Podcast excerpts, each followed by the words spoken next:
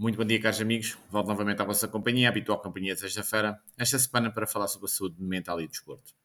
Um tornozelo ou um pulso partido são fáceis de ver e vêm com uma compreensão clara que não podem ser ignorados.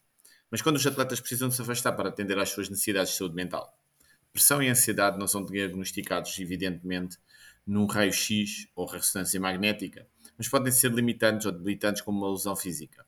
No entanto, estas questões são muitas vezes ignoradas em nome da coragem.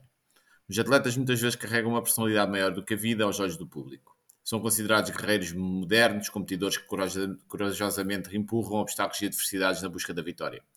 Mas no final, os atletas são pessoas e, como tal, vão estar com os seus mesmos problemas complexos que podemos deparar no dia a dia.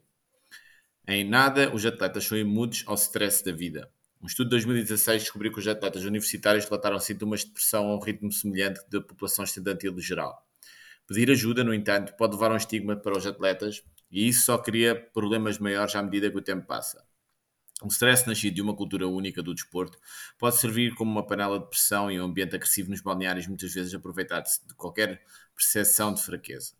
Encontrar um equilíbrio saudável, encontrar um equilíbrio saudável pode ser difícil e muitos atletas não procuram, não procuram ativamente ajuda para a saúde mental quando precisam dela. Em vez disso, alguém, talvez um treinador ou um pai, pode notar que algo parece estranho e encorajá-los a falar sobre isso. Assim, para nós, os principais sinais de que um atleta pode precisar de uma avaliação de sua saúde mental incluem problemas de sono, irritabilidade, baixa energia e alterações na alimentação. No mundo win at all cost de hoje, um atleta que se fecha para lidar com uma preocupação com a saúde mental pode trazer rotos indesejados, como derrotado ou de incapaz. As preocupações com isso servem de um enorme obstáculo para os atletas receberem os cuidados que necessitam. Uma forma de contrariar isso é uma conversa aberta e reconhecimento que a saúde mental pode ter, tem de ser uma prioridade. Os atletas proeminentes que partilham as suas experiências têm chamado mais a atenção para o tema nos últimos anos. A discussão em curso iniciada por estas vozes influentes alargou a nossa compreensão das questões de saúde mental. Para os jovens atletas, em particular, iniciar esta conversa é fundamental para a construção de uma cultura onde não há problemas em falar sobre o aspecto da saúde mental da competição. Se é pai de um atleta, entra na sua casa, encoraje-os a falar e certifique-se de ouvir com a mente aberta. Concentre-se em compreender a sua situação, não em fazer, não em fazer o seu ponto de vista. Certifique-se que sentem-se ouvidos para que não continuem no ciclo de ignorar estas questões.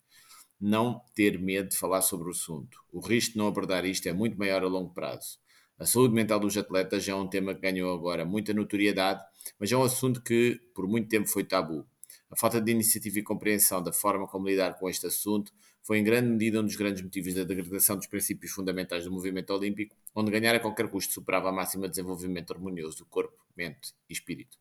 Muito obrigado pela vossa companhia. Voltaremos novamente para a próxima semana com mais um tema com naturalidade ligado ao desporto.